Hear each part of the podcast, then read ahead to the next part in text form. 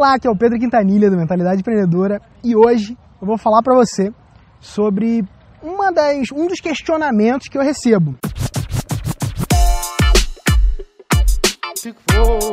Pedro Quintanilha.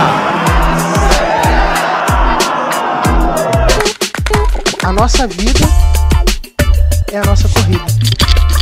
O que vai determinar a sua posição é o seu nível de execução. Claro isso? Eu recebo um questionamento assim, porque eu, falo muito sobre essa dinâmica de mentor, né? É, eu sou mentor de algumas pessoas, né? E faço programas, trabalho com programas de mentoria para alguns consultores digitais e tudo mais.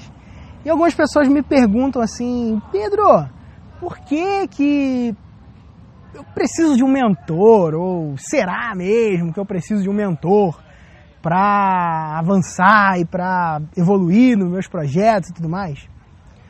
O fato é o seguinte: precisar, ou seja, depender de um mentor para avançar, é, você não depende, tá? Você não depende de um mentor para avançar, você não depende de um mentor para começar um negócio, você não depende de um mentor para agir naquilo que você quer agir, tá?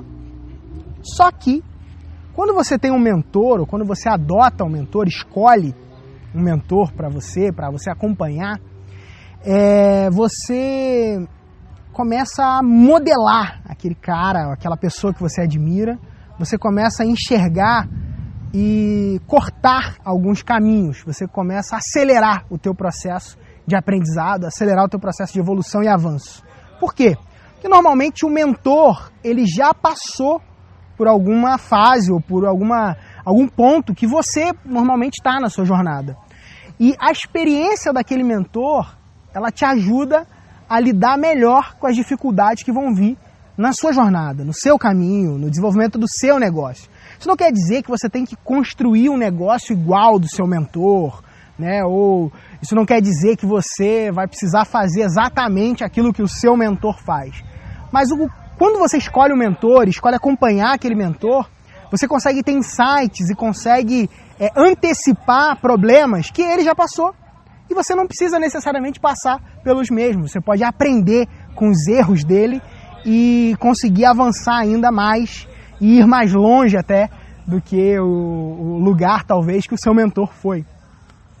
E existe também uma, um, um, ponto aí nessa, nessa dinâmica de mentor e ter um mentor, não ter um mentor e tudo mais, porque isso tem cada vez mais ficado forte, né? Muita gente falando sobre isso. Não sei se você tá ouve sempre isso, né? Mas é algo que eu ouço muito e que as pessoas que estão nos meus círculos de amizade, meus círculos de, de relacionamento falam muito.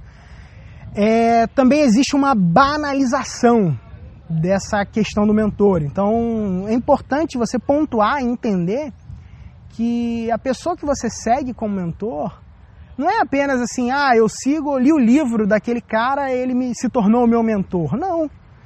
É, ah, eu sigo a página do Facebook dele e ele se tornou o meu mentor. Não. É, é importante você buscar, ter contato de, de perto com esse cara, ouvir esse cara, seguir os conselhos dele, ouvir ele e ele te ouvir também. A, a, a dinâmica da mentoria é uma via de mão dupla.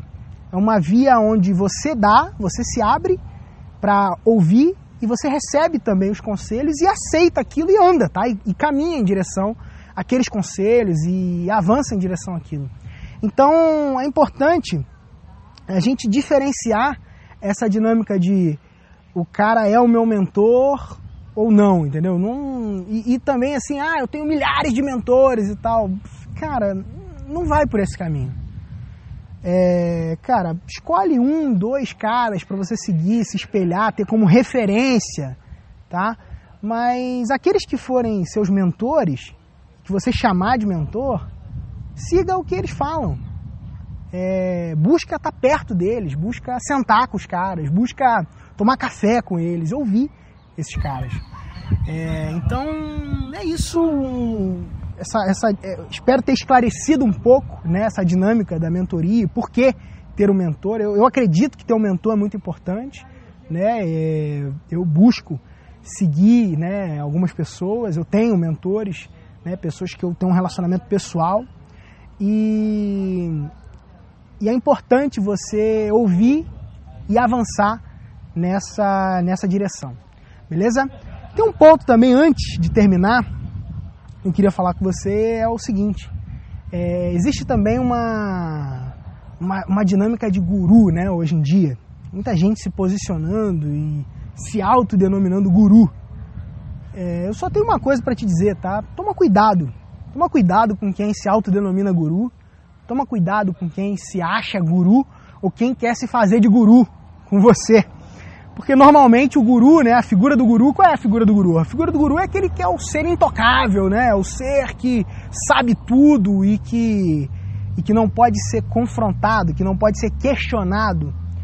E eu recomendo que você não caminhe por esse caminho, né, de querer se tornar um guru. E toma cuidado com quem se diz guru, se acha guru, beleza? Bom, é isso. Um grande abraço, até a próxima. Valeu.